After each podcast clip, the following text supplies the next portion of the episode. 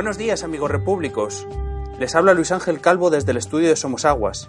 Bienvenido a un nuevo programa de Radio Libertad Constituyente. Hoy es viernes 15 de abril de 2016. Contamos con un montón de invitados de, desde Sevilla y desde Zaragoza. Desde Sevilla vienen Marcos Peña, buenos días. Hola, buenos días. María Carrascosa, su mujer, buenos días. Y desde Zaragoza tenemos a Juan Nobel, buenos, días. Hola, buenos días, Luis. Y a Enrique Ortillas, buenos días. Buenos días. También contamos con la presencia de nuestro, de nuestro corresponsal en Bruselas, don José Papí. Presencia, ¿no? Presencia virtual. Buenos días, don Muy- José. Muy buenos días. Muy buenos días, Luis Ángel, ¿cómo estás? Y también contamos con don Antonio García Trevijano. Buenos días, don Antonio. Buenos, hoy ya mejores, se está consolidando la primavera. Esperemos que dure más que lo habitual. Y el, pero hoy, que sigo, claro, en el mismo sitio, sentado, como sabéis, enfrente del jardín, hemos corrido las cortinas, la luz tamizada me hace ser menos agresivo y sobre todo, pero me ha tapado que de frente no veo el césped, pero tengo sentada a la mujer sevillana que prefiero la mujer que el paisaje. Así que adelante. Muy bien, vamos a leer las noticias en la sección internacional, página 4 del país. La primera dice lo siguiente, Corbyn se suma sin ambigüedad a la lucha contra el Brexit. Jeremy Corbyn rompió ayer el silencio con su primer discurso en defensa de la permanencia de Reino Unido en la Unión Europea. Consciente de la necesidad de movilizar al electorado laborista para evitar el Brexit, el líder de la oposición subrayó que el partido está abrumadoramente a favor de seguir en el club. Defendió la idea de cambiar Europa desde dentro y alertó contra la hoguera en la que arderían los derechos de los trabajadores si el Reino Unido se va. La segunda noticia está relacionada con eh, Ucrania y dice lo siguiente: un aliado de Poroshenko asume la presidencia del gobierno ucraniano. El nombramiento de Vladimir Groisman rompe la parálisis política. Bien, ahora a continuación analizarán estas noticias don Antonio y don José. Bien, primero me llama la atención el titular del país respecto a la postura del jefe del laborismo, Corbyn. No es extraña, porque tiene que eh, declararse de una manera rotunda para compensar la debilidad de Camerún. Pero, eh, como sabéis que el gran tema que nos ocupa a nosotros, que es los comentarios, que en Gran Bretaña está, están anegando todos los medios de comunicación tras el triunfo del no al tratado, al acuerdo comercial entre Holanda y Ucrania, que ha abrumado, desde luego, a los partidarios de la salida de la Unión Europea en Holanda, que ahora Papi nos, nos indicará exactamente en qué medida se pronuncian. Y lo que me extraña de la lectura que acaba de hacer de la entradilla en negrita que ha hecho Luis es que Corbyn defendió la idea de cambiar Europa desde dentro. Esta frase me recuerda dos cosas. Uno, la imposibilidad de cambiar desde dentro cualquier Estado. Afortunadamente, la Unión Europea no es un Estado.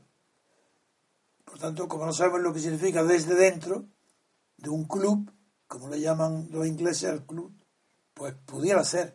Pero desde dentro, más bien mm, me acuerda esta frase el pensamiento de Alexander Humboldt cuando repitió la idea profunda y verdadera de que la mente solamente se cambia, que solo se puede cambiar la mente desde dentro, que son dos ideas opuestas.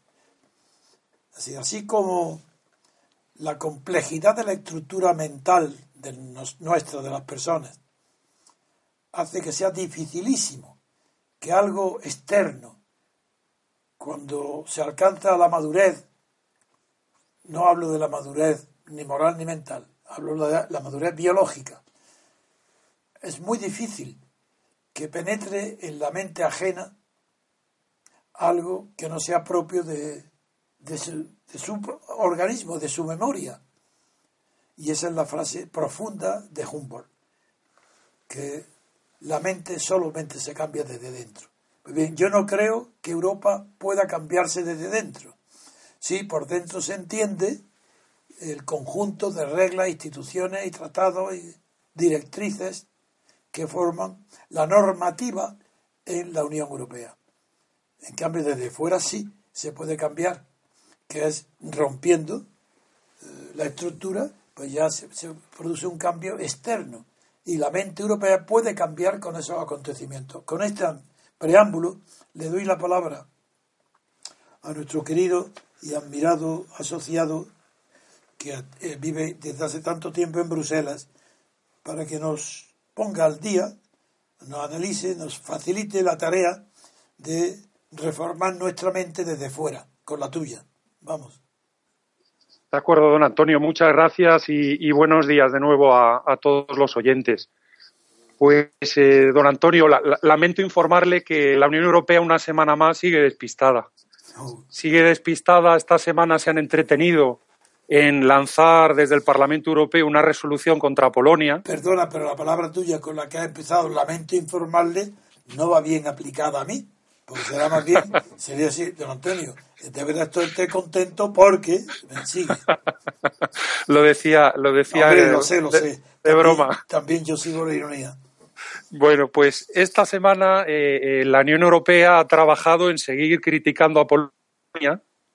Eh, ha trabajado eh, también desde el Parlamento Europeo en ampliar eh, el servicio de choferes particulares que tienen debido a las dificultades que hay ahora mismo para volar desde y hacia Bruselas eh, por razón de, seguridad. De, la, de seguridad y del hecho de que el Aeropuerto Nacional de Zaventem de Bruselas está funcionando al 60% de su capacidad. Y bueno, se han entretenido en criticar a Polonia y en aumentar el presupuesto de choferes privados y eh, eh, tenemos poco, poco de las reacciones eh, a la cuestión del Brexit, a la, la implementación de, del acuerdo con Turquía con relación a los inmigrantes, sí. etcétera.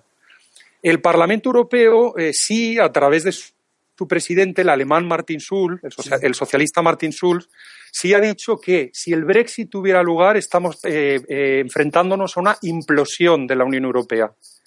Eh, creo que sí ha tenido una frase inteligente cuando ha dicho este hombre que la Unión Europea se creó para arreglar problemas como usted eh, sabe muy bien, don Antonio, tras la Segunda Guerra Mundial, y sin embargo hoy la Unión Europea, por contra, parece que es percibida como un problema. Es que así es la verdad.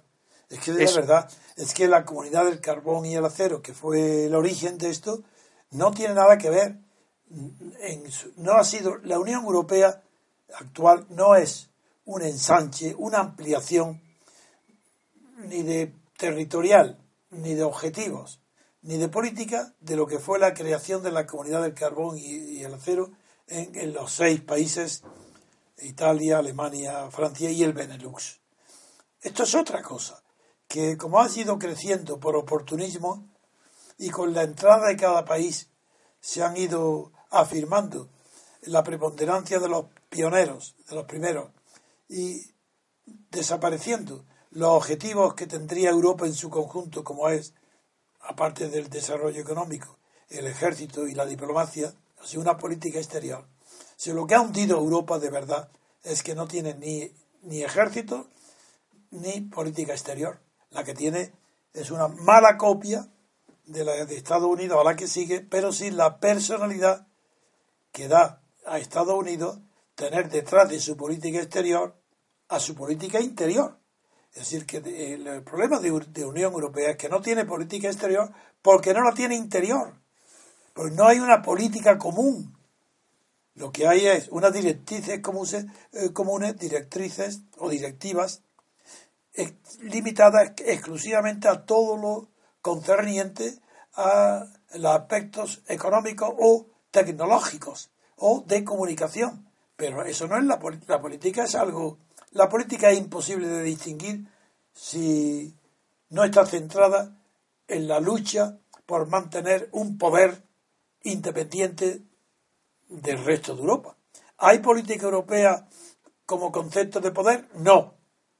No, Europa sabe de antemano que está subordinada al poder de Estados Unidos y es impotente ante Rusia, como antes lo era de la Unión Soviética. Entonces, eso quiere decir que la Europa interiormente carece de política interior. Es normal que no tenga política exterior, porque la política exterior es la continuación, al menos es la inspiración de la política interior. A veces, como en Estados Unidos, sus desastres y sus crisis se producen porque la potencia de la política exterior de Estados Unidos tan grande que condiciona la política interior de Estados Unidos, invirtiendo la regla tradicional de todas las potencias, que es la política interior, la que inspira la conducta exterior, exactamente igual que un individuo. La conducta eh, exterior de un individuo depende de su potencia interior, de su capacidad intelectual, del dinero, de la posición social que ocupe. Pues su conducta exterior va a depender de su autonomía interior. Pues no tiene autonomía interior eh, eh, la Unión Europea, salvo en materia económica. Por eso fuera es percibida como un club, si lo dice la palabra en inglés, mientras sea perseguida como un club, ¿de qué política se habla? ¿De la de socios de un club? Perdona que me extienda, pero es para, para situar de verdad el problema donde tú lo conoces en la práctica mucho mejor que yo y en teoría sé que estás de acuerdo con mi visión. Por supuesto, por supuesto estoy de acuerdo, don Antonio.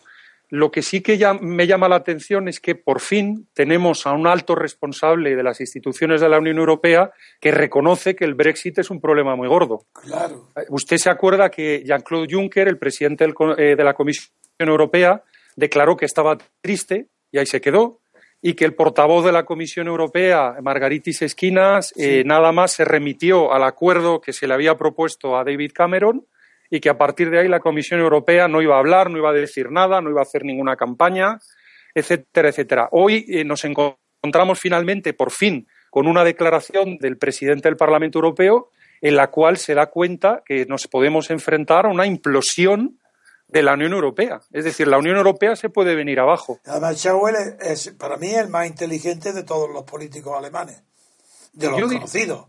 yo, diría que sí, yo diría que es un hombre que tiene más talla tiene, más talla que muchos de, los otros que conocemos, en efecto. Nunca dice frases banales, siempre hay un significado. En cambio, estamos habituados a lo contrario. Dime, dime.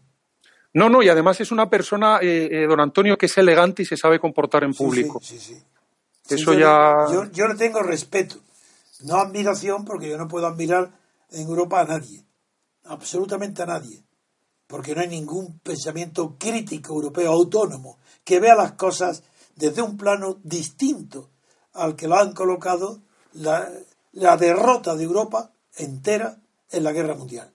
Siguen todavía con, pensando con mentalidad de perdedores. Y así Europa, ¿cómo va a sacar la cabeza adelante si piensa como perdedor?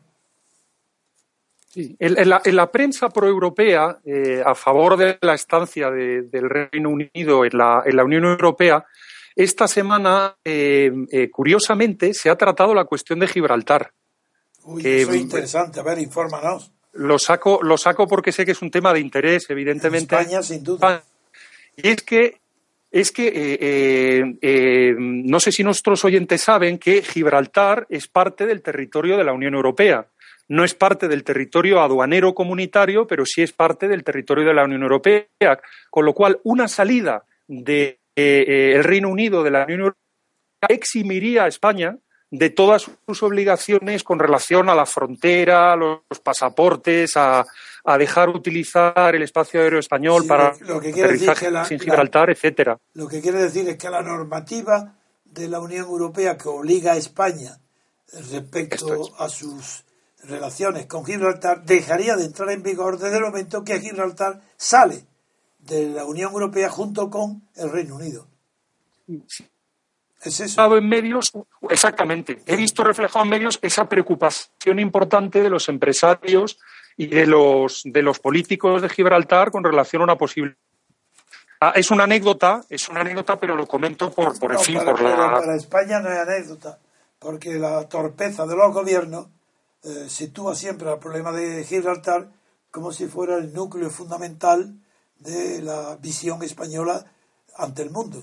Como Maragall, por ejemplo, inició su mandato eh, poniendo al borde o queriendo una guerra de los pescadores contra la, la con la Royal Navy inglesa, británica.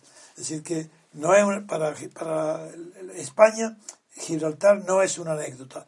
Para las personas que tenemos mundo, y quiero decir mundo no me refiero al mundo social, que conocemos el mundo, que tenemos dimensiones correctas de la posición de España en el mundo, pues el problema de Gibraltar no tiene importancia ninguna. ¿Puede seguir, papi?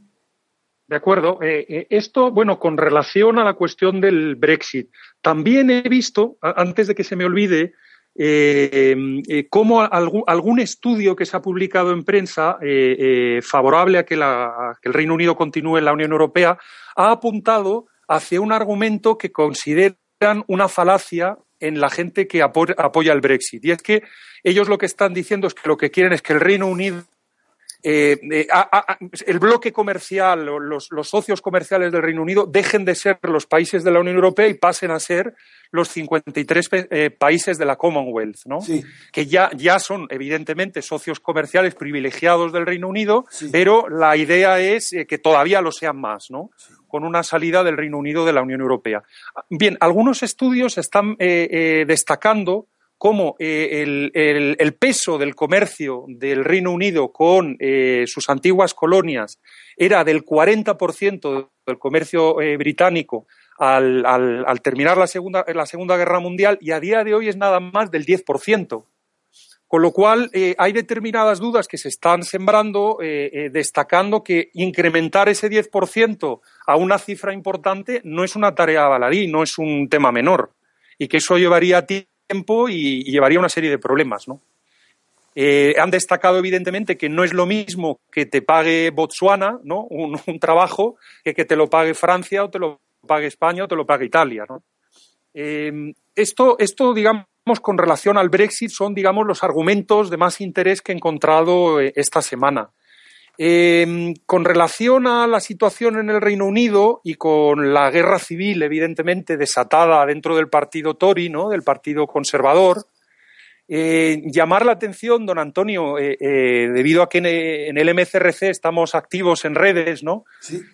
pues darle un, dato que, que, puede ser que interese. la plataforma Leave UK, la plataforma que promueve la salida del Reino Unido, tiene ya 626.000 seguidores en Facebook. Miguel Farage.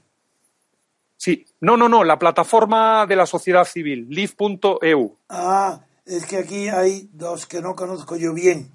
Uno es los dos grupos, el live.eu y, el otro es el bote, el live.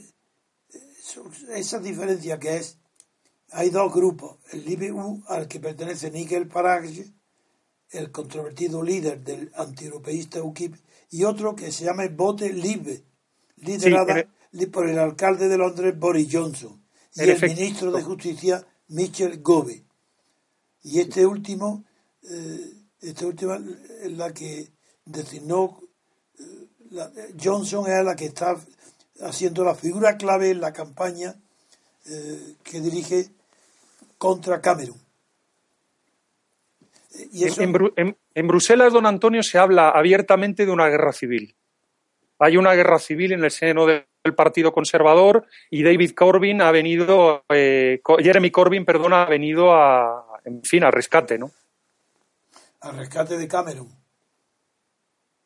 Exactamente. Destacar también, eh, don Antonio, que los organizadores del referéndum eh, holandés, los promotores, perdón, del referéndum holandés, que todavía trae cola, ¿no? Que le pidieron ayuda, los UCAP le pidieron que lo asesoraran, ¿no? En lo eh, para apoyar el Brexit. Sí, una de las figuras más prominentes, que es un, historiador holandés, Van Dixhorn, Adrian Van Dixhorn, se ha quitado ya la careta totalmente. Y, tengo unas declaraciones de él delante mía. El, hombre dice lo siguiente: tenemos un solo objetivo, destruir a la Unión Europea. Es decir, ellos insisten en que no estaban en contra de Ucrania ni tenían nada en contra de Ucrania, que era una manera de llamar, la de llamar a la atención a la sociedad de que la Unión Europea no está funcionando bien. Dice que como segundo objetivo, si el primero no lo consiguen, por lo menos quieren salirse, por lo menos sacar a Holanda de la Unión Europea. Este grupo, como ya comentábamos la semana pasada, está trabajando ya mano a mano con los grupos eh, británicos eh, favorables al Brexit. Muy bien. Y bueno, con relación al tercer titular que nos ha leído Luis Ángel. Lo de eh, Ucrania.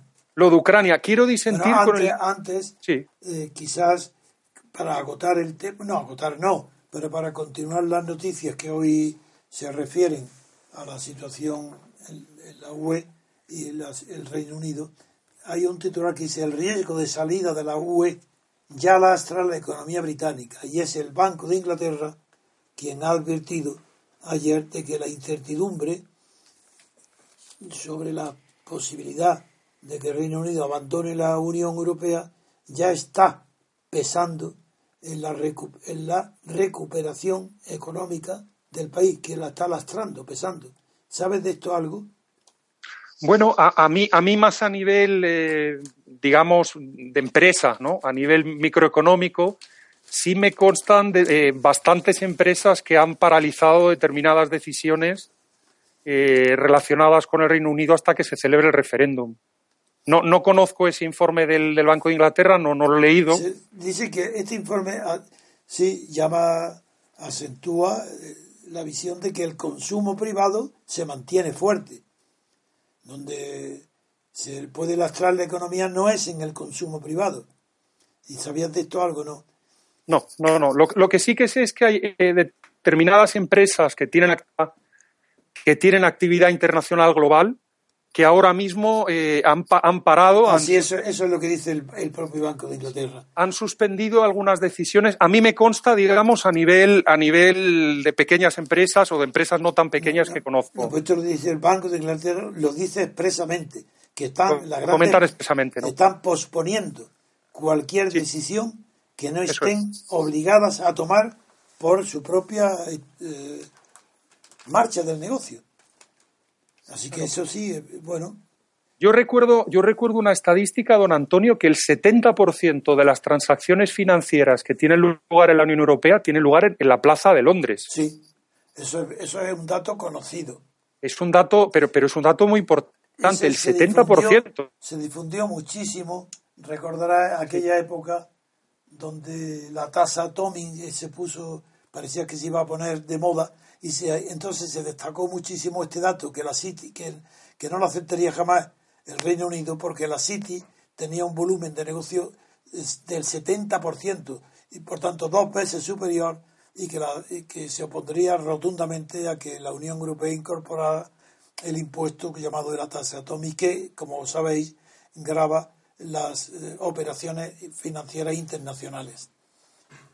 Bien, pues pasa si quieres ya al tema de, de Ucrania, del nuevo, el nuevo ministro, primer ministro, y los dos partidos como situación que relación de este tiene que tener un conocimiento más cercano que el nuestro, porque el asunto de Holanda ha puesto muy de actualidad el examen de las causas por las cuales es vista Ucrania desde fuera como el país más corrupto de toda Europa que ha sido una de las causas muy fuertes para eh, la decisión tomada por el votante holandés.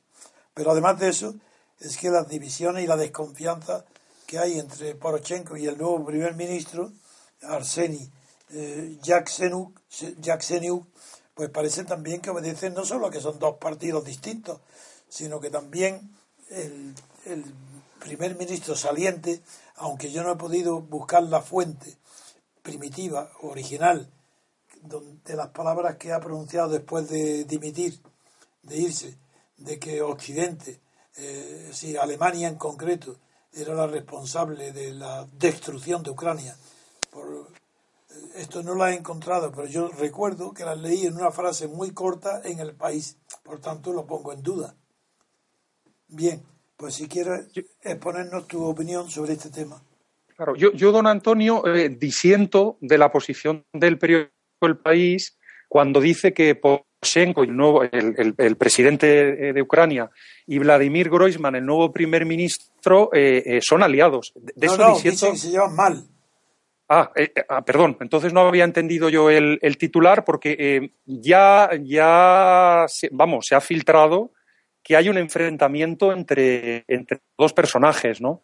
Ese enfrentamiento ha empezado ya por el nombramiento de los ministros en el nuevo gabinete. yo lo que le destacaría a nuestros oyentes es que hay que tener en cuenta que Poroshenko es un viejo oligarca, es un multimillonario que ha hecho muchísimo dinero con, la corrupción. con la corrupción, con la corrupción. Claro, con la corrupción. Eh, es un hombre de más edad que, que Groisman. es un hombre joven. El golpe de Maidán, recordáis que la señora Timochenko estaba en la cárcel por corrupción. Eh, y eh, todo el golpe, la huida del anterior jefe del, del Estado, todo eso obedece a los intereses occidentales, en concreto de Alemania. Eso sí está aprobado. No solo cuando me hicieron la entrevista de la radio Moscú, que vinieron me hicieron una entrevista, me hicieron una pregunta que yo no contesté. Eh, es que me preguntaron que, qué opinaba yo del partido sueco. dije que, yo que le preguntaran a los periodistas y no a un pensador político. Porque el partido sueco parece ser que fue el centro de reunión de la ultraderecha europea eh, que se llamó el Partido Sueco para organizar, la, desequilibrar eh, el sistema político de Ucrania con las revueltas de la plaza del Maidán y la que llevó, sacó de la cárcel a Timochenko y pero llevó directamente al poder a los propios organizadores de la matanza de, de las 80 personas así, fusiladas desde las azoteas, desde los tejados de la plaza del Maidán. Y esto yo no lo olvido porque no es que yo no lo olvide, es que eso no puede olvidarlo nadie, ningún europeo, ningún ucraniano, salvo los que han ganado. Pero como es la corrupción la que domina el tema, el factor principal es la corrupción, pues claro, no podemos esperar que ni de un periódico ucraniano, ucranio, ni de unos ministros salientes o entrantes de ucranios vayan a decir la verdad. Pero yo lo que dije lo leí en una frase corta del periódico El País, donde el saliente el, el, Groisman, Vladimir Groisman, acusó, no dijo el país, ni acusó a la fuerza, a Occidente, de la destrucción de Ucrania, de como nación, y que de todo de lo que la situación actual había sido provocada conscientemente para destruir Ucrania. Pero en fin. No, don, Antonio, el, golpe de Estado el, golpe de Estado, don Antonio, fue cambiar un oligarca prorruso por un oligarca pro Unión Europea. Exactamente, exactamente. Si eso lo comentamos y lo dijimos entonces, sí, sí, es cierto. Y ahora, ahora lo que nos encontramos es una diferencia generacional entre Poroshenko, el presidente, y Groisman, el primer ministro. Uno ya ha tenido tiempo de robar suficiente, si me permite hablar de una manera muy coloquial, don Antonio, y el nuevo todavía no ha robado, ¿no? Y entonces ahí están surgiendo ya de salida conflictos. Pero eso, frase muy popular, la que creen que los ricos, ya ricos, no se corrompen menos, no conocen la naturaleza humana. Porque el rico, que no nace rico, ni que es nieto de ricos, pues eh, quiere ser más rico a medida que va aumentando su riqueza. Por tanto, es, sospechoso de mayor corrupción un rico nuevo, un nuevo rico que accede al gobierno, va a robar más que un pobre que accede al gobierno. Esta es una observación de psicología popular, social, que es muy fácil de ver en toda la literatura, especialmente en la literatura continental europea, más que en la americana, porque en América desconocen estos temas mientras que en Europa eh, estamos, la historia está llena de ejemplos eh, que acreditan la frase que estoy diciendo. Por ejemplo, eh, poca gente sabe que cuando se produce una crisis de Estado, a, diferencia de la crisis de gobierno, el poder transitoriamente, para evitar el hundimiento del Estado, suele ser ocupado por el capital financiero. Por ejemplo, Lafitte en, en Francia tuvo el poder para cambiar la dinastía de Borbón por la de Orleans en la Revolución Burguesa de 1830. En la Unión Soviética, todavía con Kerensky, con la socialdemocracia, el último intento, metían a banqueros, metieron, no me acuerdo el nombre, de un banquero en el gobierno. Es decir, que en los momentos de crisis eh, y se produce corrupción. En los momentos de crisis que parece que se debe estar presente el bienestar general, pues no. En los momentos de crisis, el que quiere ganar dinero es el más rico. Son los ricos los que en ese momento ocupan.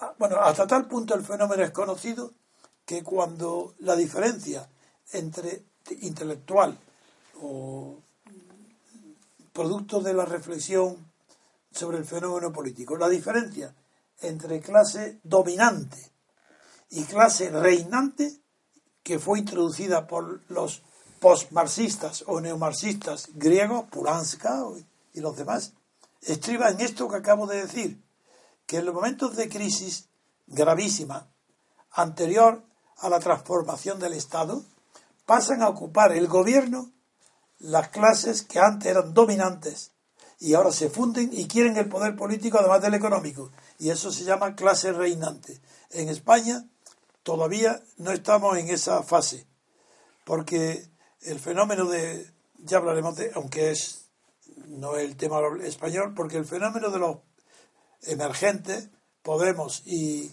Ciudadanos, ha impedido que esta imposibilidad de formar gobierno entre los partidos tradicionales, el bipartidismo tradicional del PP y el PSOE, ha impedido que sea la clase reinante, es decir, los representantes del IBEX 35, los que formen parte del gobierno y sí se produzca los gobiernos de gran coalición o gran alianza. Todavía en España no se ha producido ese fenómeno, pero se va a producir. En fin, perdonar todos los incisos que hago, que solo para darle mayor visión lejana de la historia a hechos que parecen nuevos y también para advertir de cuando los fenómenos nuevos empiezan insinuando o insinuándose por acontecimientos inesperados, como es que un rico ocupe el poder como Porochenko, que, en, en Holanda ha sido castigado, entre otros motivos, por la corrupción, y que se cree que los nuevos ricos van a robar menos. No, los nuevos ricos aparecen junto con los viejos ricos en los momentos de crisis profunda del Estado, para intentar frenar esa crisis transformándolo desde dentro. Y hasta ahora siempre han fracasado. Bien, papi. Don, Antonio, me preocupa usted, o sea, que la pasión de corromperse va peor. Eso, eso es evidente, que la pasión de corromperse es que es inevitable, es irrefrenable. Bueno, yo, yo quería, yo quería, digamos, eh, eh, eh, finalizar mi intervención, don Antonio, comentando la, la, reacción que ha tenido Putin, Vladimir Putin, al nombramiento del primer ministro ucranio. A ver, a ver, no la conozco.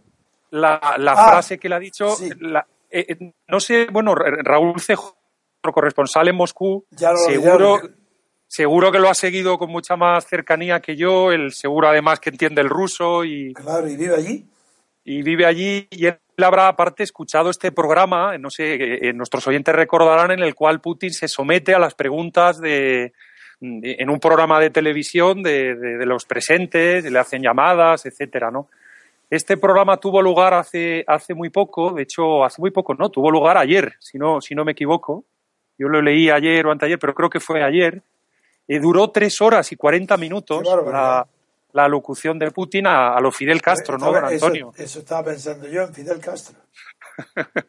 y bueno, allí Putin, además de decir que la economía rusa, después de aquel ese bajón en el PIB del 3,7% del año pasado, él pensaba que el 2016 iba a cerrar con un 0,3% de, de bajada nada más, con lo cual está empezando a atenuar eh, Rusia el, el embargo con, con, la Unión Europea eh, a través de bueno toda esta apertura que han hecho a China y que bueno ayer comentó con, cierto detalle don Roberto Centeno Y eh, eh, en, esta, eh, en esta entrevista, cuando le preguntaron por Groisman, él simplemente dijo, no sé quién es este señor y vamos, como diciendo a mí no me importa quién es este señor, ¿no?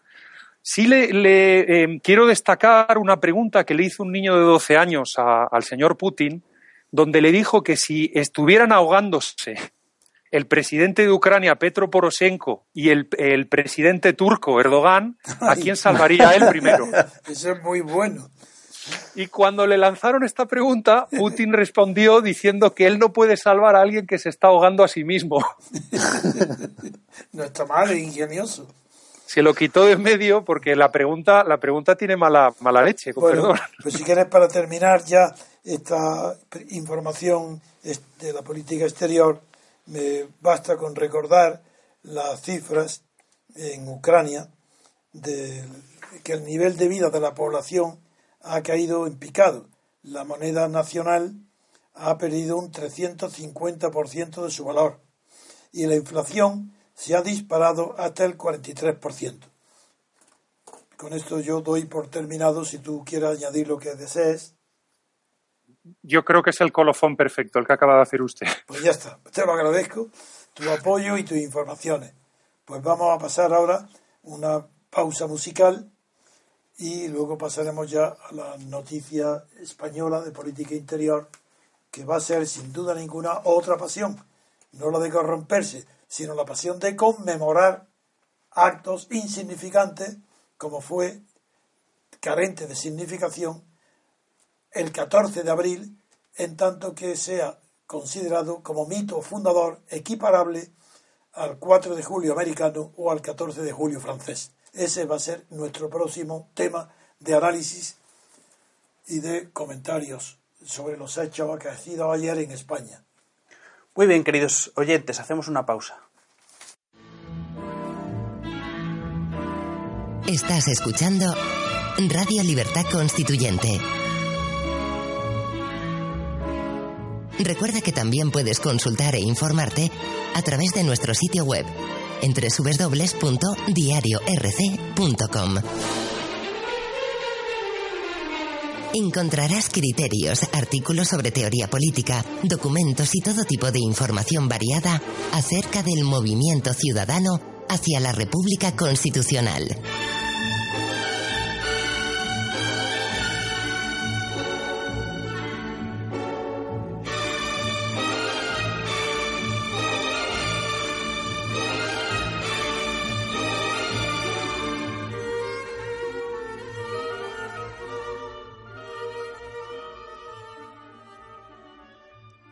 Continuamos, queridos oyentes. Voy a leer los titulares de El Mundo en la página 16. Los ayuntamientos de Podemos se vuelcan en celebrar la Segunda República. Zaragoza, Valencia y Cádiz ponen la bandera y Colau cambiará el nombre de la Plaza Juan Carlos I. Ahora voy a leer los titulares del país. En la página 20, Colau quita a una plaza el nombre de Juan Carlos I. Barcelona decide el 14 de abril llamar Cinco de Oros a una céntrica rotonda. El siguiente titular, en la página también 20 del país, la bandera republicana ondea en Valencia, Cádiz y Zaragoza. Sánchez y las juventudes socialistas ensalzan los valores republicanos.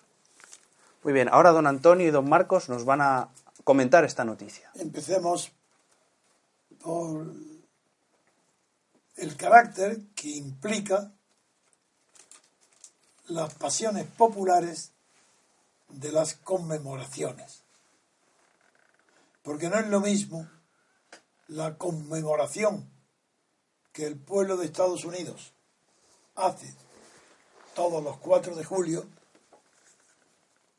ni la repercusión que tiene a efectos nacionales en Francia el 14 de julio, no tiene comparación posible con la celebración o conmemoración del 14 de abril español. La diferencia está en la distinta naturaleza del acto de creación o de recordatorio que recuerda luego los tiempos venideros, lo recuerdan, el acto de fundación de un nuevo sistema político, un nuevo régimen de poder. Todos los actos con el tiempo se convierten en, con el tiempo los convierten en legendarios y cuando la leyenda ya queda corta para explicar el acto se acude al mito. Y los mitos son creaciones populares. No el mito no tiene autor. Son los pueblos los que crean los mitos con el transcurso de muchísimos años. No han pasado tiempo suficiente para que el 14 de abril de la creación de la cuando se proclamó la República Española no ha pasado tiempo suficiente para que ese mito se pueda se haya convertido ni en leyenda y mucho menos en, un mito fundador. Mientras que el 4 de julio permanece en la memoria de todos los americanos, de todas las generaciones posteriores al nacimiento de la nación correspondiente a los Estados Unidos de América, en Francia, y, y, por eso tiene actualidad, porque no solamente es un fito fundador, el 4 de julio no conmemora solo el nacimiento de una nación, no, no, es que el 4 de julio conmemora cada año que ese mito, además de ser fundador, continúa fundando la legitimidad y la aprobación de la inmensa mayoría de los habitantes de la nación de norteamericana, de Estados Unidos. Es un mito fundador y fundante. En Francia, el 14 de julio, cuya realidad fue un crimen horrendo, vulgar y sin importancia ninguna histórica, sin embargo, un acto de miedo del rey y de la clase emergente, los representantes del pueblo que estaban en Versalles para celebrar, no celebrar, no, realizar lo previsto en la convocatoria de los Estados Generales, un miedo mutuo del rey de Luis XVI y de los representantes del tercer Estado, junto con los representantes de la aristocracia y de la Iglesia. Un miedo común que provocaba la huida, la estampida. Cuando llegó a Versalles la noticia de la toma de la Bastilla,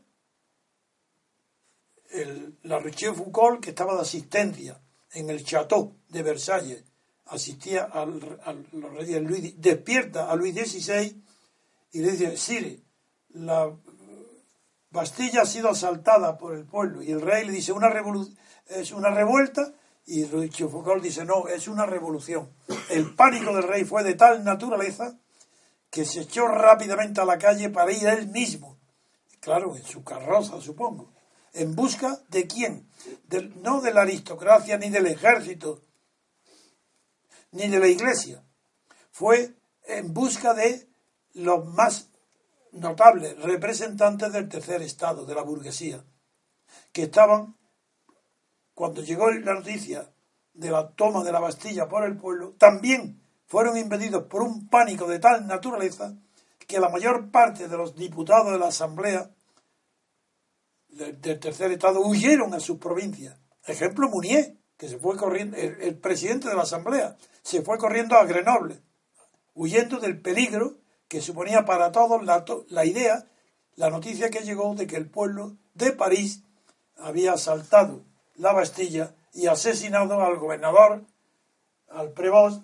y nada, con unos crímenes horribles y sin fundamento ninguno.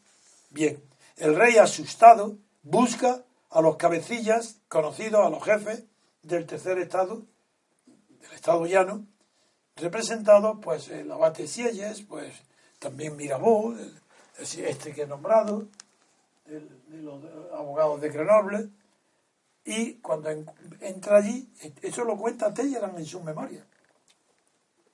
Cuando llegó al hotel particular donde estaban residiendo temporalmente en Versalles los representantes del pueblo llano, del tercer estado, llaman a la, y estaban deliberando en su interior cómo huir ante la noticia de la Bastilla. Y cuando tocan a su timbre y le abren la puerta, y es el rey Luis XVI, que se asoma y quedaron llenos de pánico creyendo que ya venían a por ellos. Y Luis, XVI, con más miedo que ellos, al verlo, le dice, Je suis à vous, que en francés es clarísimo, decís, os pertenezco, soy vuestro. Bueno, el entusiasmo, el miedo de ambos se abrazan y, se convierte aquello en una alegría tan grande que allí mismo deciden ir corriendo a París con el arzobispo, que era el consejero de María Antonieta, el más de extrema derecha, el más opuesto a cualquier cambio en el Estado, era el arzobispo de París. Acuerdan ir a Notre Dame, celebrar un Tedeum en acción de gracias por la Bastilla, es decir, por acción de gracias por los crímenes la, de la Bastilla, y que el rey se pusiera Le Bonnet Rouge, la, la escarapela de la, la boina de, de, la revolución de París, que no, todavía no se llamaba revolución.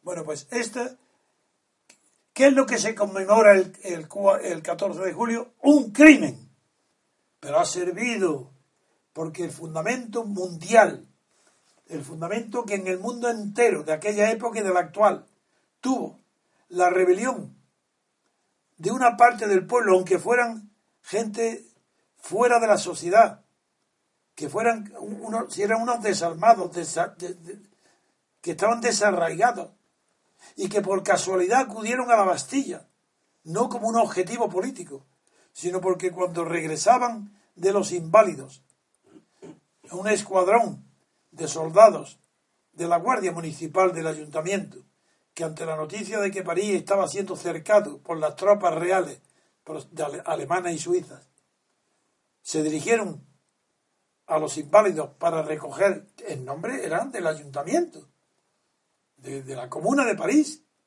Fueron unos soldados, unos guardias municipales para retirar de los inválidos cañones y pólvora. Retiraron unos cañones, pero no encontraron pólvora.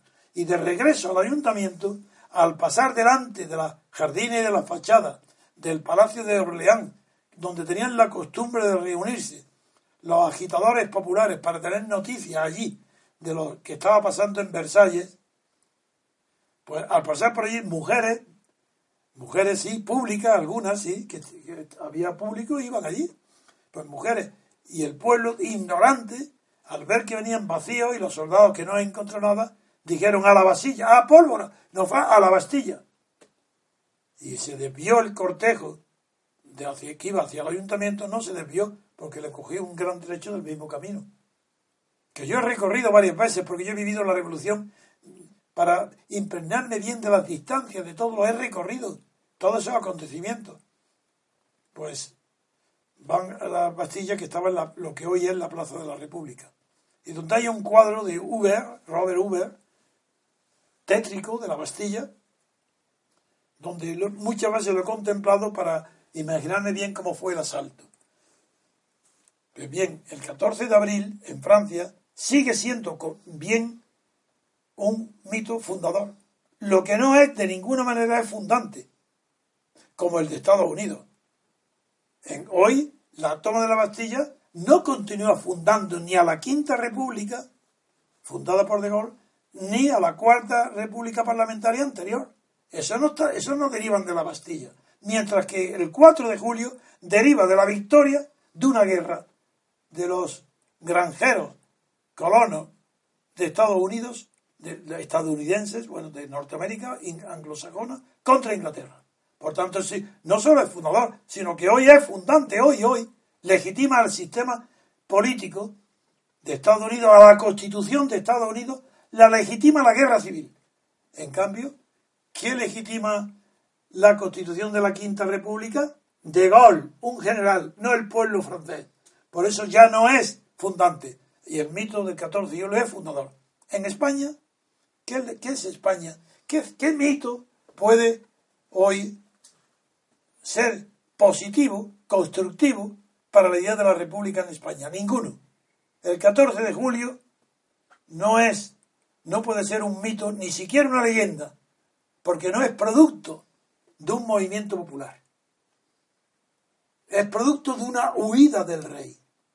La república no viene traída por nadie, sino que, como dicen los mismos autores e historiadores, la república adviene, como si fuera el Espíritu Santo. Adviene, ¿por qué adviene la república? Porque Alfonso XIII huye, sin motivo ninguno, porque el que hubieran perdido candidaturas monárquicas municipales no justificaba la huida del rey. Pero justifica. ¿Qué es lo que se justifica? La falta de seguridad en sí mismo, porque es por segunda vez. Hay primero una dictadura de Primo de Rivera y comete el error Alfonso XIII, el error Berenguer, que denuncia con bastante sentido Ortega y Gasset. Entonces el rey se va porque él mismo ha dejado de ser fundador de la monarquía. Él no tiene pies en el suelo de España y tiene que huir y se va a Roma. Entonces adviene, la república no es traída, sino que adviene. Y como adviene, no tiene quien la sostenga, porque no hay nadie que la haya traído. Y desde el primer día de la república es un querer y no poder. Mejor dicho, es un sueño que nadie sabe cómo convertirlo en realidad. La esperanza del 14 de abril fue enorme, porque es un regalo que cae del cielo y, celebran millones de españoles, celebran la República. Pero como es un militar, es como si llueve, en un tiempo de sequía enorme llueve, la alegría es enorme, pero al día siguiente aparece la sequía. Y la República está en sequía desde el día siguiente. No tiene fundamento. Por tanto, si no tiene fundamento, no puede ser un mito fundador. Porque los mitos, la función del mito es fundar, dar solidez, crear cimientos morales, culturales, en el inconsciente de los pueblos. España no tiene mito republicano, pero no porque la república fuera un fracaso, ese es el resultado. Lo que la república no tuvo es un comienzo. Le cayó del cielo a los españoles. Entonces, con este antecedente vamos a comentar qué significado tienen entonces, pues, los actos que ayer se celebraron, se celebraron en toda España, que son actos simbólicos. Como la República no representa un acontecimiento de poder, sino un advenimiento de un cambio, un advenimiento de la huida del rey, de la supresión de la monarquía, pues la República vino a España, en España vino la República sin virtud. Montesquieu es el que señala que el fundamento de las monarquías reside en el honor, el honor heredado por las castas aristocráticas, mantienen el honor, y el fundamento de las monarquías para Montesquieu está en el honor. Pero añadiendo a él enseguida, y el fundamento de la república es la virtud. ¿Qué virtud puede haber en el advenimiento de la República Española si está basada no en un hecho del pueblo español, sino una cobardía huida o falta de confianza en la institución del propio rey Alfonso XIII. Imposible. Pues esa es la razón por la cual la república fue una república sin virtud republicana. De ahí que los incidentes, los altercados, la inestabilidad, las alteraciones del orden público en sentido, en sentido policial fueran enseguida y permanentes. Es lo natural a cualquier institución que carece de fundamento propio. Tiene que deshacerse. De ahí que lo que se recuerde y se conmemore hoy no es ningún acto fundador del 14 de julio, sino acto simbólico, como es, uno, como el rey Alfonso XIII huyó, le dio ya el terreno hecho a los republicanos, el actual que no se ha ido, sino que ha dimitido, se le cambia eh, en los nombres de las plazas públicas catalanas pues la alcaldesa le quita a una de las plazas el nombre de Juan Carlos I para llamarle por la forma que tiene, que recuerda al cinco de oros de la, de la baraja de los naipes, le llama el cinco de oros, con el, el delante. Otro, en, el pueblo Esparreguera, también de Cataluña, pues en el pueblo Esparreguera se declara al rey Felipe VI persona non grata y a todos sus representantes de la monarquía los declaran personas no gratas. Y esos sí son solo símbolos, palabras, cambio de palabras. Porque republicanos, para ser republicano, de verdad, en sentido auténtico, hay que ser previamente repúblico. El republicano es el que se encuentra con algo que no ha conquistado y que no es una monarquía El republicano entiende por república lo que no es monarquía. En cambio, un repúblico no. El repúblico es un activo, representante y actor de la república, que quiere, él no, él no quiere ni cree que las repúblicas vienen, sabe que se traen. Y un repúblico es alguien conocedor de la materia pública, conocedor de lo que es el Estado, conocedor de lo que es la república, y que tiene un concepto positivo de la república y no un, un mero significado negativo, como fue el 14 de julio, de abril del 31 en España, que la república fue la negación de la monarquía. Eso no es una definición positiva de una república. Mientras que nosotros, nuestro movimiento, el movimiento de ciudadanos por la República Constitucional, es la primera vez que se funda porque tiene un conocimiento positivo de la República. No la define como lo que no es monarquía, sino que al contrario, ahora se puede decir una monarquía es aquel sistema que no es una república constitucional.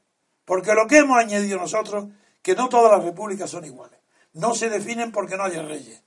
La República del Congo o de cualquier país eh, africano, asiático, suramericano, ni europeo, se puede definir porque, porque no es monarquía. Bueno, ¿y qué, qué tienen de común una república con otra? Cero, nada.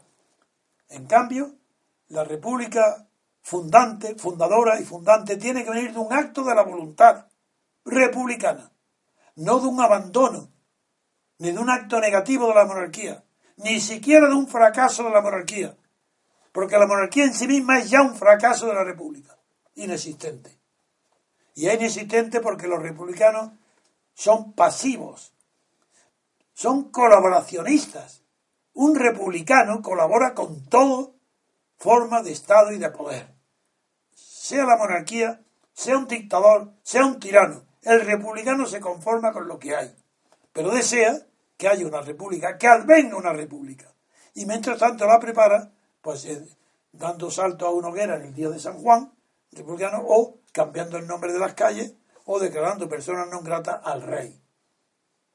Eso es que con eso avanza un solo día la república, no. Pero ¿por qué ha sido esto? ¿A qué es debido? Que mientras que la monarquía tiene una teoría sólida, construida, Sí, sí, escucharme bien. La monarquía tiene fundamentos intelectuales muy serios. Y el que hizo la teoría filosófica de la monarquía constitucional fue un filósofo alemán llamado Julius Stahl. En cambio, la república todavía, salvo en mi libro, no ha tenido ninguna justificación intelectual, filosófica o teórica. La república es la república. no, del mismo modo que la monarquía llegó a definirse en la filosofía alemana como monarquía constitucional y entonces quedó anclada en un principio que se llama, antes de él ya, desde el Congreso de Viena, se llama principio de legitimidad. ¿Contra quién? Contra el principio de la revolución, que es contra las monarquías. Si no puede haber un acto revolucionario que no vaya contra una monarquía. El caso de Inglaterra o el caso de Gran Bretaña es distinto. No ahí hay una fuerza enorme de la tradición, pero es que la tradición monárquica fue la que trajo las libertades liberales de Reino Unido. Pero en cambio no pidáis al Reino Unido que nos dé un ejemplo de monarquía constitucional, ni siquiera de libertad política colectiva. Porque lo que es ejemplar en el Reino Unido es la vigencia universal de las libertades personales. Pero de la libertad colectiva, no. En cambio, lo que el repúblico, nosotros, buscamos y queremos es llevar, realizar la teoría práctica, teoría práctica, esbozada en todas mis publicaciones y sobre todo en la teoría pura de la República Constitucional. Porque ahí ya la República se define no solo porque no es monarquía, sino porque el factor republicano define los elementos de la sociedad civil que por su propia naturaleza son de orden republicano, cualquiera que sea la forma del Estado. Porque es en la sociedad civil donde está prefigurando ya los valores de la República. Y en esa República constitucional no puede celebrarse porque el 14 de abril no fue ni una república constitucional, ni una república parlamentaria pura, como porque además excluyó una de las condiciones esenciales para todo mito. Los mitos fundadores, incluso cuando son falsos, como el de la Bastilla, tienen de común que son universales. Es un mito fundador en Estados Unidos, el 4, o en Francia. La fuerza de ese mito es que no hay francés americano que no crea en la realidad de aquel mito, aunque sea mentira. En cambio, cuando el mito no está fundado en la realidad, carece de valor fundante y fundador, como he dicho antes. Pero en España, el 14 de abril, no, no produjo ningún acto memorable del que la rememoria colectiva de los del pueblo español eh, haya quedado prisionera, que haya quedado atrapada por ese hecho. En la República, ¿qué pasó en la República? Pues lo que pasó fue que al no tener carácter constitucional y ser no solamente parlamentaria, sino que además excluyente de la mitad casi, de la, no, menos, un poco menos de la mitad, excluyente de las clases privilegiadas, cuyo artículo primero de la Constitución dice que España se constituye como una república de trabajadores, ahí eso es imposible que sea un mito. El mito no puede discriminar a nadie. El hecho de ser francés va unido a la Bastilla el hecho de ser americano va unido al 14 de julio, al 4 de julio. en cambio, el 14 de abril vamos a conmemorar una república cuya constitución dice en el artículo primero que España se constituye como república de trabajadores. Eso sería una ignominia, porque sería expulsar de la república a todo español que no viva de su trabajo personal. No, no quiero decir que no todos los ricos, a las herencias, las bancas, todos los potentados quedan excluidos de la República. Eso no puede ser jamás un mito fundador. Por esa razón, el día de la celebración de ayer peca de sectarismo, porque sigue el mismo espíritu de la República, de la Constitución de la República. Y el sectarismo está no en que cambie las palabras de los reyes, las plazas y las calles de los nombres de la monarquía de los reyes, o que declare non grato al rey actual. Eso es indiferente, eso, eso incluso está bien que lo hagan bien, bien que lo quiten, me parece bien. Lo que es absurdo, me parece muy mal, es que celebren una república en la que ellos están beneficiándose de la monarquía. La contradicción de que Colau, Podemos y el último revolucionario que esté en el Parlamento viven de la monarquía, apoyan la monarquía, apoyan en la sucesión de Franco, apoyan en la monarquía franquista, a Juan Carlos, a Felipe, lo apoyan, viven de ellos, subvencionan de ellos, cogen todos los... ¿Y qué? ¿Acaso hay alguna esperanza de que estos partidos tan republicanos vayan a hacer una revolución? ¿Es que para algunos de ellos exponerse a perder su sueldo de diputado? Eso por encima de todo quieren ser Izquierda Unida y Podemos, quieren estar en el, en el Parlamento. ¿Habéis visto cómo presumen sentados en el Parlamento? Si es que han tomado posesión de su finca, de una finca monárquica, de la monarquía, y estos vienen a cambiar los nombres o a declarar personas non gratas al rey que se le llena la boca de encolamiento. A Pablo Iglesias, cada vez que habla de que el rey, el jefe del Estado, le encargó la investidura, o cuando dicen, es que Rajoy ha cometido un acto horrible, no ha obedecido, ha, hecho un feo al rey que le da la investidura y no quiere. ¿Eso quién lo dice? La extrema izquierda. Sí, sí, Garzón, Izquierda Unida. ¿Y quién lo dice? Podemos.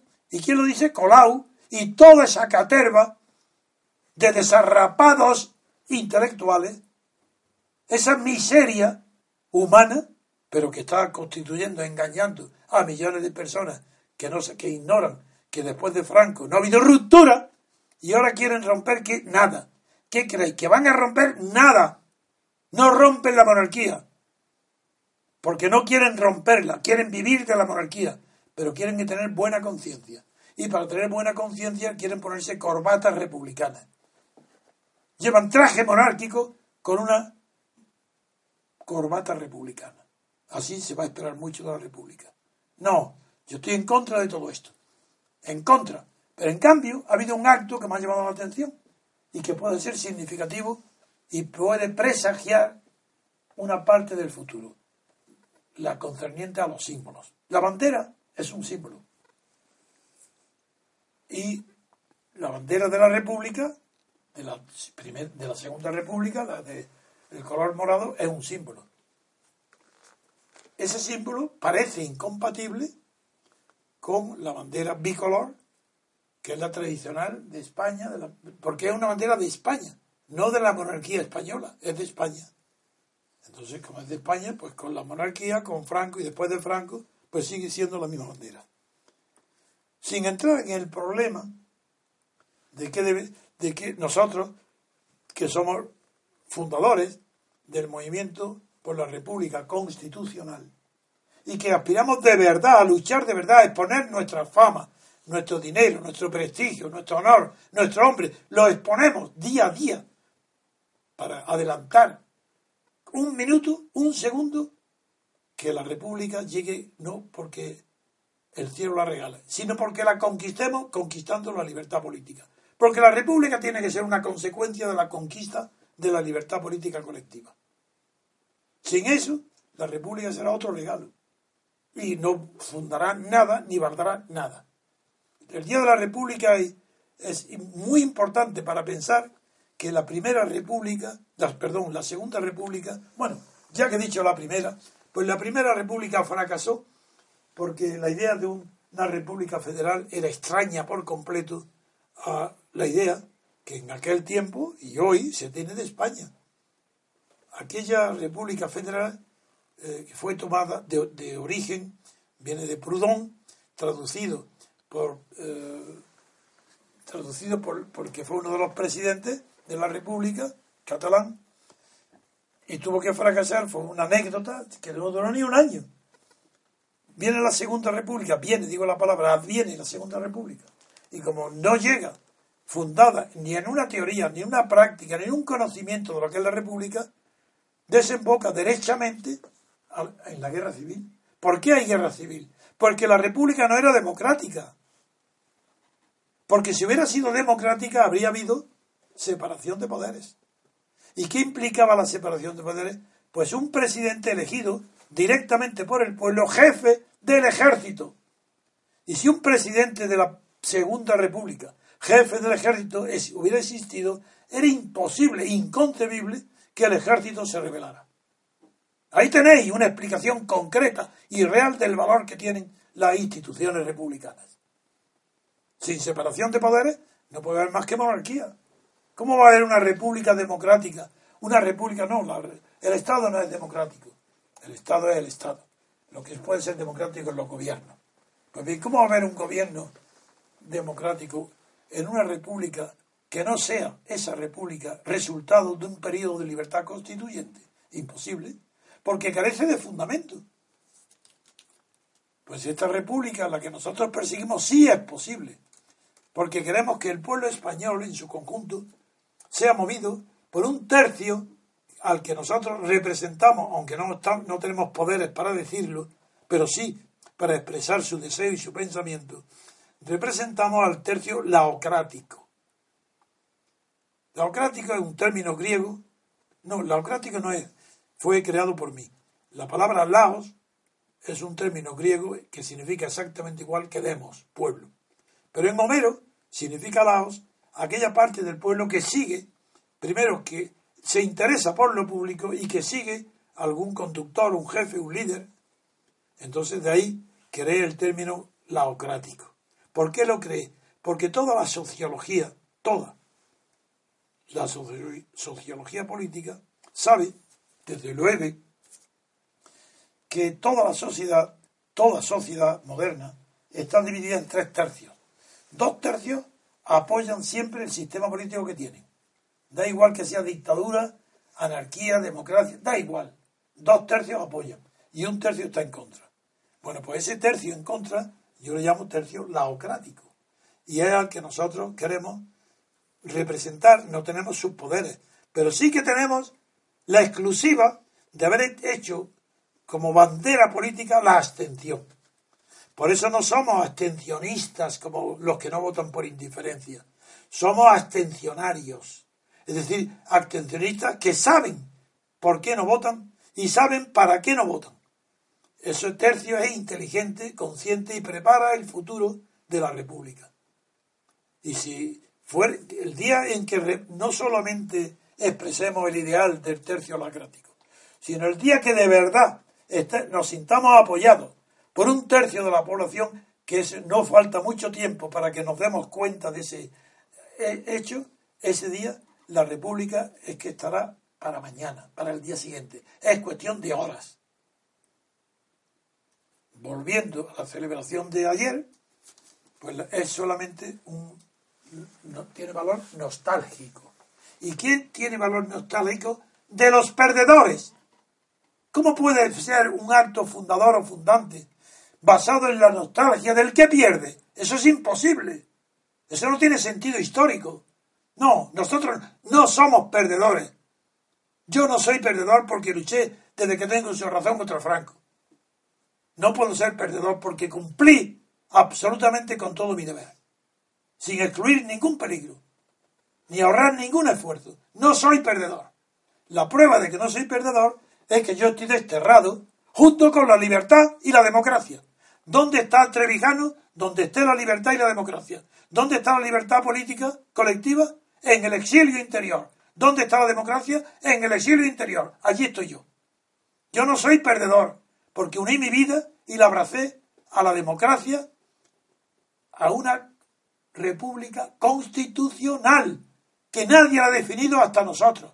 Y tengo la inmensa suerte, la inmensa alegría de que antes de morir ya he visto y vivido la experiencia de un movimiento potente, amplio, que me apoya. Ahora lo vamos a celebrar. Nosotros sí que vamos a celebrar la futura república, la constitucional, y la vamos a celebrar ahora en Barcelona, el día 23 donde vamos a allí, sí, exhibir, presentar en una caseta propia que por primera vez tiene la República, en el ámbito cultural, en la sociedad política y cultural, no en la sociedad estatal de los partidos, que son elementos del Estado. Nosotros no queremos saber nada del Estado. Pertenecemos a la sociedad civil y no la traicionamos. Y como elemento de la sociedad civil, estaremos presentes el día de San Jorge 23 próximos días, 23 en Barcelona, en la Rambla de Cataluña, en un número central, donde el ayuntamiento nos ha concedido un stand, una caseta, para exponer, dedicar siete libros míos, sí, siete libros que están ya editados, ya tenemos aquí los ejemplares, están disfrutando de ellos todos los que me acompañan, de verdad que son preciosos, es una maravilla verlos juntos. Y esos siete ejemplares reeditados, junto con Ateísmo Estético, son ocho libros que van a ser vendidos, exhibidos, enseñados con pancartas, con publicidad, el día más grande de Cataluña, que es el día de San Jorge. Ese es, os invitamos aquí, yo invito, que igual que ya me han anunciado que irán delegaciones de Valencia, Castellón, País Vasco, Santander, yo invito a todos de que todo el que pueda tener un día de alegría, que se vaya a ver nuestro stand, que nos visite. Yo iré, estaré allí. Es un solo día, el 23 de, de abril, día de San Jorge. Y la caseta a las 7 de la mañana se abre, se da permiso para que la instalemos. Instalar, claro, una jaina, una tienda de campaña, no sé cómo será, pero ya están, el grupo nuestro de Cataluña está entusiasmado, trabajando, pero continuamente en esta instalación. Y haré, se inaugura el día 23 y el ayuntamiento no permite la apertura, la llegada, la entrada del público hasta las 10 de la mañana. Y está abierto hasta las 10 de la noche. Y después de las 10 de la noche hay que dejarlo todo limpio, retirarlo, para que al día siguiente quede toda la rambla de Cataluña limpia como estaba. Y allí estaré 10 horas, sí, espero que la aguante, las 10 horas, dedicando libros, con, haciendo visible en nuestro movimiento que ya no es unos cuantos miles de personas que se reúnen. Es que estamos ahora en el corazón de Barcelona, junto a la Asamblea Nacional de Cataluña, para decir nosotros tenemos lo que vosotros no tenéis. Tenemos una teoría, un fundamento, no somos oportunistas. La sociedad civil vosotros no la representáis. A la Asamblea le diremos allí, yo haré discursos, si están permitidos, y si no de palabra, allí delante de ellos. Diré, vosotros no pertenecéis a la sociedad civil, a pesar de vuestro nombre porque la diferencia entre sociedad civil y estatal es abismal. Y vosotros, en tanto que estáis apoyando a la Generalitat de Cataluña y organizando manifestaciones en apoyo de las directrices y de las consignas de la Generalitat de Cataluña, pertenecéis al Estado. ¿Pero a qué Estado pertenecéis? ¿Creéis que pertenecéis al Estado catalán? Mentira. Pertenecéis al Estado de Madrid, al rey, a Felipe VI, soy una delegación pequeña, sin importancia alguna en total de España. ¿Delegado de qué? Del Estado español. Ah, ¿os molesta pronunciar el nombre de España? Hacéis muy bien, porque no podéis reconocer, eh, así muy bien, porque queréis decir y reconocer, somos delegados del Estado español. ¿De acuerdo? Pues así os voy a tratar yo, como delegados del Estado español. Pero sin respeto ninguno, porque vosotros no representáis a la sociedad civil catalana. Y nosotros sí, Seremos pocos todavía en número, pero representamos de verdad los intereses de la sociedad civil catalana, mientras que vosotros estáis representando los intereses de un Estado catalán separado. Por eso estáis derrotados antes de empezar la batalla. No tenéis argumentos. Nadie podrá rebatir mis palabras. Y si no, allí nos veremos. Para mantener el orden, por supuesto, cívico, porque nosotros pertenecemos a la sociedad civil. No somos de la extrema derecha ni de la extrema izquierda, pero somos de España, somos españoles. Sabemos la diferencia que hay entre Estado y nación. Y sabemos que la culpa de todo el separatismo es del Estado español. El Estado español, sí, el de Rajoy, el del rey, porque os ha permitido avanzar como había avanzado. Y sois favorecidos, premiados por el Estado español. Vosotros no sois patriotas catalanes, sois patriotas del Estado catalán. Y eso yo no sé lo que es. ¿Eso qué queréis? ¿Que os comprenda por vuestros sentimientos? Pues no entiendo ese sentimiento, porque es un sentimiento artificial.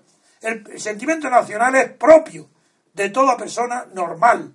El sentimiento de pertenecer a un Estado es un sentimiento artificial, es un sentimiento de esclavo, como sois vosotros, esclavos del Estado español que ha delegado su poder en la Generalitat de Cataluña. Sois esclavos y queráis o no queráis, nosotros vamos a liberarlos contra vuestra fuerza. La liberación está en nosotros, en la sociedad civil, que nosotros representamos con orgullo y representamos también a la sociedad civil catalana.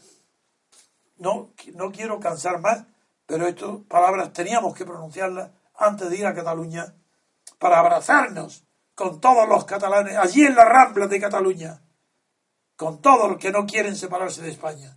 Y a los otros, si quieren dialogar, dialogaremos, pero es muy difícil que el diálogo pueda fructificar o ser siquiera posible entre una mentalidad sentimental como la catalana, que sin quererlo lo que está sintiendo es la necesidad de un Estado propio, lo cual no, no tiene sentido, y nosotros en cambio sí que tenemos un sentimiento nacional español, no del Estado.